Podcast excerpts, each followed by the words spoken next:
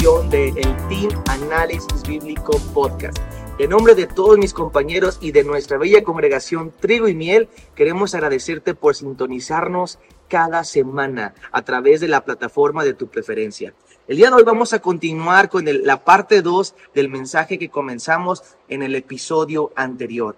Por eso te quiero recomendar que si no has visto por alguna razón el, el episodio anterior, lo puedas ver en este momento y así el episodio de hoy va a cobrar mucho más sentido en el contexto. También quiero decirte que la próxima semana vamos a reanudar la dinámica normal de los podcasts, así que prepárate porque vamos a iniciar con una nueva serie. Y bueno, sin más que decir, Aquí está la segunda parte de este mensaje que hemos preparado para ti y que te va a bendecir.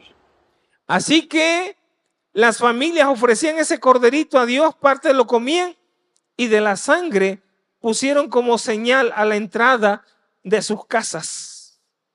Y a la medianoche pasó el ángel de la muerte sembrando dolor, luto, desgracia en todos los términos de Egipto iba a morir todo primogénito de la casa del rey, primogénito de libre, primogénito de esclavo, primogénito de bestia, primogénito de ganado, se iban a morir. Según los reportes, los estudios de, la, de los tiempos en la historia, se dice que esa noche en Egipto murieron más de un millón de egipcios. Quiere decir que esta pandemia que pasamos hace poco, ese virulillo del infierno, no es nada comparado a las plagas de la Biblia. Entonces solamente dicen en una ocasión, Dios envió un ángel contra los sirios y en una noche un ángel mató 185 mil hombres de guerra porque un ángel es incansable, es inmortal. Así que esas sí eran plagas que Dios enviaba sobre los enemigos de su pueblo. Así que esa noche en Egipto murieron más de un millón de egipcios. Ahora, escuche bien. Las películas nomás nos presentan que mueren los niños recién nacidos. Pero eso no es así. En Egipto se murió todo primogénito. Si tú eras egipcio y tenías 60 años y eras el primogénito, te morías. Si tenías 50, 40, 30, 20, 15 años, 10 años, solamente con ser el primogénito, la edad que tuvieras, se murió todo primogénito de Egipto. Todo primogénito. Así que ese, esa noche dice la palabra que se oyó de los egipcios un clamor. Otra versión dice un llanto. Porque todos estaban velando a un primogénito en su casa. Todo primogénito murió. Más de un millón de primogénitos. Así que si tú hubieras nacido en Egipto en ese tiempo, no te alegrarías de ser el primogénito, ¿eh? porque te morías bien pelado esa noche, te morías por ser primogénito. Así que más de un millón. Los grandes estudiosos, los historiadores dicen que ha habido grandes imperios sobre la tierra, pero que el imperio egipcio es el imperio más poderoso que ha estado en la tierra. Prueba de eso es que todavía hay pirámides de pie, las pirámides de Keos, Kefren y Keferino, que son una de las maravillas del mundo antiguo, todavía están de pie como evidencia de la gloria y del poder del imperio egipcio. Son una evidencia de la gloria de ese imperio. Y muchos historiadores dicen que no ha habido otro imperio como el imperio egipcio en la tierra, ni el imperio babilónico, ni el imperio medo-persa, ni el imperio greco-romano, ni Napoleón en su momento con Francia, ni tampoco Alemania con Hitler, ni tampoco lo que fue la ex Unión Soviética, ni tampoco lo que es actualmente Estados Unidos. Ningún otro imperio como los egipcios. Pero ¿qué crees? Han pasado como cinco mil años. Y los grandes eruditos de la historia reconocen que la razón por que Egipto ya nunca se pudo levantar fue por la muerte de los primogénitos, la décima plaga que azotó Egipto para que Israel fuera liberado esa noche. Fue la muerte de los primogénitos. Porque mira, tú le cortas el primogénito a una nación, le estás cortando la cabeza, le estás cortando su destino, le estás cortando todo su futuro. Si tú le cortas la cabeza a una, a una nación, le estás arruinando para siempre su futuro el poder que tiene entonces una primicia. De igual manera, si usted le consagra a Dios la primicia, la primicia en realidad lo que traduce lo que ofreció Abel cuando dice que trajo los primogénitos de sus ovejas y lo más gordo, en realidad él ofreció una ofrenda de primicia. Y la palabra primicia en el original hebreo traduce la palabra rechit.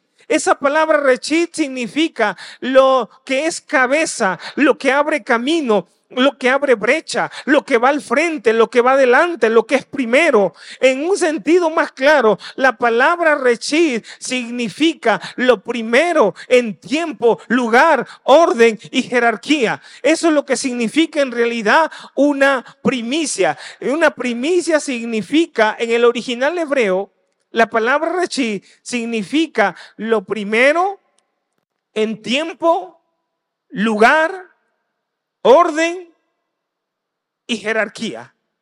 O sea, en un sentido estricto, la palabra primicia, más que lo primero y lo mejor, también significa cuatro características que debe de tener una primicia para ser considerada como primicia. Una primicia debe ser lo primero, lo mejor, lo bueno y lo nuevo que le consagramos a Dios entrando el año. Así que eso es lo que representa una primicia, el poder de una primicia.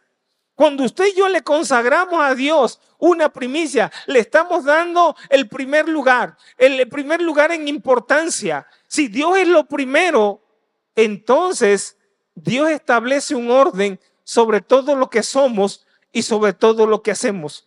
Si Dios no es lo primero, entonces hay desorden en todo lo que somos y en todo lo que hacemos. ¿Por qué es importante consagrarle a Dios lo primero? ¿Sabe por qué es importante? Porque todo lo que es primero deja una huella indeleble en el corazón del hombre. Todo lo que es primero es de suma importancia para el hombre. Todo lo que es primero es, es algo memorial que queda grabado en el corazón de una persona. Por ejemplo, de los que estamos aquí, ¿cuántos recuerdan el primer juguete que le compraron sus padres? El primer juguete. Bueno, la primera vez que usted pudo andar en bicicleta. El primer día que lo llevaron a la escuela y ahí lo dejaron sus padres. Bueno, la primera vez que usted pudo nadar, que aprendió a nadar. Esas son cosas que quedan grabadas en el corazón de una persona. ¿Cuántos recuerdan la primer, el primer trabajo? ¿Cuántos recuerdan el primer sueldo? El primer negocio que emprendió. ¿Cuántos recuerdan la primer casa? Yo me acuerdo de mi primer casa. Está muy grabado eso en mi corazón. Fue en la calle Andrómeda 3925, Colonia Satélite 1, atrás de la Coca-Cola en Ciudad Victoria, Tamaulipas. ¿Por qué me acuerdo de eso? Porque dejó una huella en mi corazón. Dejó algo grabado en mi corazón. ¿Cuántos recuerdan el primer auto?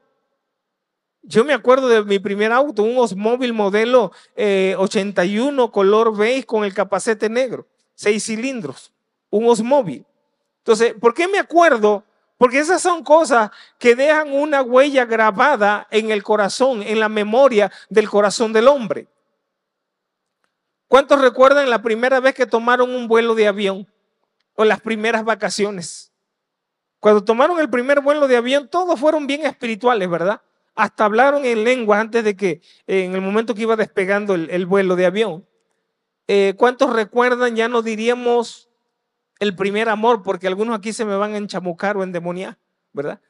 Este, bueno, pero tenemos que reconocer que nuestro primer amor es nuestro Señor Jesucristo, amén. Él es el primer amor. Él es el único amor o el amor más importante. Él es lo primordial, nuestro Señor y Salvador Jesucristo. Él es nuestro primer amor. Cuando usted y yo ponemos a Dios en primer lugar, le estamos regresando un orden a la sociedad. Proverbios 3, 9 y 10 dice, honra a Dios con tus bienes y con las primicias de todos tus frutos. Y por causa de esto dice, serán llenos tus graneros con abundancia y tus lagares rebosarán de vino. Dice la palabra, honra a Dios. Si la palabra solamente dijera honra a Dios, los tacaños y los religiosos iban a decir, pastor, eso se refiere a honra espiritual. Pero para que nos quedara claro, Dios le añade ahí, dice que lo honremos con nuestros bienes. O sea, honrale de lo que Él te ha bendecido, honrale de lo que Él te ha prosperado, honrale de lo que te ha dado a ganar en el trabajo de tus manos, honrale con tus bienes materiales, honrale con tus diezmos, con tus ofrendas, con tus primicias. O sea, darle el primer lugar. La palabra honra no solamente es darle el primer lugar, la palabra honra significa tener en alta estima, tener en alto honor, tener gran respeto, tener gran reconocimiento a alguien que esté en autoridad sobre nosotros. Te pregunto, ¿tú le tienes a Dios alta estima, gran valor, alto respeto, gran aprecio? Bueno, pues si se lo tienes, dile que está al lado tuyo, honrale con tus primicias, honrale con tus diezmos honrale con tus primicias. Si Dios es lo primero, tú lo vas a honrar. Si Dios es todo, Él merece lo primero. Si Dios, es lo, eh, si Dios es lo primero en tu vida, entonces Él representa todo en tu corazón. Así que dice la palabra que honremos a Dios con nuestras primicias. Está hablando de honrarle con tus bienes materiales, con tus bienes y con las primicias de todos tus frutos. Eso nos queda más que claro. Cuando Él ocupa el primer lugar, entonces Dios está regresando un orden al matrimonio, a la familia, a, la iglesia, a todo lo que hacemos. Él establece un orden. Así es. Ahora mire, qué importante es consagrar la primicia. Encontramos en el primer libro de Samuel, capítulo 17 del verso 41. Vamos a tratar de leer la mayor parte de este pasaje, del 41 al 49. Dice así, hablando de cuando David peleó contra el filisteo, aquel paladín llamado Goliat. Dice, y el filisteo venía andando y acercándose a David y su escudero delante de él. Y cuando el filisteo miró y vio a David, le tuvo en poco porque era joven y rubio y de hermoso parecer. Y dijo el filisteo a David, yo soy, dice, soy yo perro para que vengas a mí con palos. Y maldijo a David por sus dioses. Dijo luego el filisteo a David, ven a mí y daré tu carne a las aves del cielo y a las bestias del campo. Entonces dijo David al filisteo, tú vienes a mí con espada y lanza y jabalina, mas yo vengo contra ti en el nombre de Dios, el Dios de los ejércitos, a quien eh, el Dios de los escuadrones de Israel, a quien tú has provocado.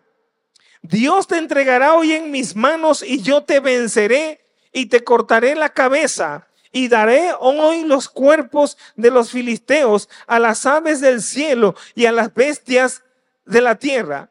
Y toda la tierra sabrá que hay Dios en Israel. Y sabrá toda esta congregación que Dios no salva con espada o con lanza, porque de Jehová es la batalla y Él os entregará en vuestras manos. Verso 48, aconteció que cuando el filisteo se levantó y echó a andar para ir al encuentro de David, David se dio prisa y corrió a la línea de batalla contra el filisteo. Algo que podemos notar aquí primero es que hubo una guerra de palabras. Qué importante es que usted entienda el poder de las palabras, el poder de la palabra de Dios en tu corazón y en tu boca. Usted y yo somos el resultado de la confesión de un ayer. Si ayer dije no puedo, hoy estoy parado en una imposibilidad. Si ayer dije yo nunca tendré eso, hoy todavía no lo tengo. Somos el resultado de la confesión de un ayer. Las palabras son armas poderosas. Por eso no te intimides cuando el diablo está diciendo algo, te está dando un reporte en cuanto a tu salud, levántate y suelta la palabra. La palabra tiene poder. Las palabras no se las lleva el viento. Las palabras establecen verdades poderosas, realidades poderosas a nuestro favor. Así que el filisteo maldijo a David, pero David le dijo, hoy el Señor te entregará en mis manos, yo te venceré y te cortaré la cabeza y daré tu cuerpo a las aves del cielo y a las bestias del campo. El Señor te entregará hoy en mis manos. David, ahora sí, el primer round lo ganó. Pero luego dice la palabra que cuando echó a andar aquel paladín filisteo llamado Goliat, dice que David se dio prisa y llegó primero a la línea de combate. Esa es una primicia, dice, se dio prisa para llegar a la línea de combate. Alguien dijo, el que pega primero, pega dos y hasta tres veces y tiene la garantía de que va a ganar esa guerra, ese pleito. ¿Ok? Entonces, David dice la palabra, se dio prisa y llegó a la línea de combate. Llegó primero a la línea de combate que Goliat. David se dio prisa. Dile al que está al lado tuyo, dile, date prisa con la primicia. Dile nuevamente, date prisa con la primicia. Dile al que está al otro lado tuyo, date prisa con la primicia. No retengas la primicia. Dile, date prisa con la primicia, porque eso garantiza una victoria. Eso garantiza ventajas que tendrás en la vida. Así que cuando David llegó a la línea de combate, dice la palabra que se dio prisa y llegó primero a ese lugar, a la línea de combate. Pero no solo eso, dice la palabra que David llevaba cinco piedras. Esas cinco piedras representan los cinco dones ministeriales o principales en el cuerpo de Cristo que tiene que ver con apóstol, profeta, pastor, evangelista y maestro. ¿Ok? Está hablando de los cinco dones ministeriales o yo le llamaría la mano de Dios. ¿Ok? Pero dice la palabra que David llevaba cinco piedras. Y dice la palabra que David se dio prisa a la línea de combate y sacó una piedra. Y cuando sacó la piedra, pudo tomar esa onda y hundió la piedra de tal forma que aventó la primer piedra aquel paladín filisteo llamado Goliat. Cuando él avienta esa piedra, el poder del Espíritu Santo tomó esa piedra. Era la primer piedra, era una primicia. La primicia tiene poder para derribar gigantes en el año. La primicia tiene poder para derribar y vencer enemigos. La primicia garantiza una victoria segura. La primicia te está garantizando garantizando que a ti te va a ir bien en el año. Así tengas que enfrentar cualquier filisteo, cualquier Goliat, cualquier enemigo, cualquier gigante, el poder de una primicia. ¿Dónde le pegó? Le pegó en la cabeza. El Espíritu Santo tomó esa piedra. El Espíritu Santo va a tomar tu primicia en el año y le va a pegar en la cabeza a cualquier enemigo. Le va a pegar en la cabeza cualquier demonio que quiera venir contra ti. Y sabes qué? Pegar en la cabeza, eso es anular el poder del enemigo en contra de ti. Y dice que David corrió y tomó la espada y le cortó la cabeza. O sea, el poder de una primicia garantiza que puedes tumbar enemigos, puedes pegarle en la cabeza. Si le pegas al enemigo en la cabeza, lo estás anulando completamente para que no venga en contra de ti. Me llama la atención que una primicia en Egipto prácticamente le cortó la cabeza el futuro, el destino a Egipto. Pero también una primicia tiene el poder de tumbar cabezas, de tumbar enemigos que vengan contra ti. La primer piedra Así que dile al que está al lado tuyo, consagra tu primicia al Señor. ¿Qué es consagrar la primicia? Esa es una primicia total. Es dar el 100% de la nómina, lo que usted gana por semana, catorcena o quincena, la nómina íntegra, usted la va a traer como una ofrenda de consagración a Dios. Eso usted lo va a entregar a Dios y esa es una llave para abrir nuevas puertas, para abrir nuevas oportunidades, para recibir nuevas cosechas, tiempo de lo nuevo, tiempo de lo eh, que se consagra al Señor, un tiempo de honra y de gloria para el Señor. Cuando usted consagra las primicias, eso es poderoso, porque trae un nuevo tiempo, una nueva oportunidad, nuevos frutos, nuevas cosechas. El poder de una primicia. Dice la palabra que eh, Moisés envió dos espías a la tierra.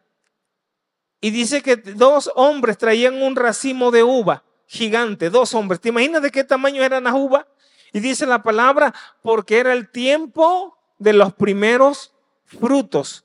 Así que trajeron una evidencia de la tierra prometida. Amados, la primicia es la evidencia de qué tamaño van a estar las bendiciones en el 2024. Amén. Una primicia es el termómetro para medir de qué tamaño van a estar las bendiciones. De tal manera que cuando usted consagra la primicia, si la primicia es buena, las cosechas posteriores serán mejor que lo que entregaste de primicia. ¿Por qué? Porque estos hombres traían un racimo gigante de uva. Era la evidencia que la tierra era buena, era la evidencia que la tierra fluye leche y fluye miel. Cuando usted consagra la primicia, es la evidencia que el año será glorioso, bendecido, poderoso, cargado de la gloria y la bendición del Señor sobre tu casa y sobre todo lo que emprendas. Dile que está al lado tuyo, consagra la primicia al Señor. Amén. ¿Cuántos han entendido este tema? Muy bien. Pues Padre, te damos gracias por este tiempo. Tu pueblo ha entendido el poder que tiene consagrar las primicias. Por lo tanto, Señor, tu pueblo se compromete a honrarte con lo primero, con lo mejor, con lo bueno y con lo nuevo. Traer primicias es consagrar, es un principio de separación, un principio de consagración, un principio de orden, porque si tú eres lo primero, se establece orden en todo lo que hacemos y por lo tanto hay salud financiera. Bendice a tu pueblo y que sobre tu pueblo sea tu bendición y que este año 2024 sea un año de expansión y de aumento y de multiplicación en el nombre de Jesús. Amén. Dios te bendiga.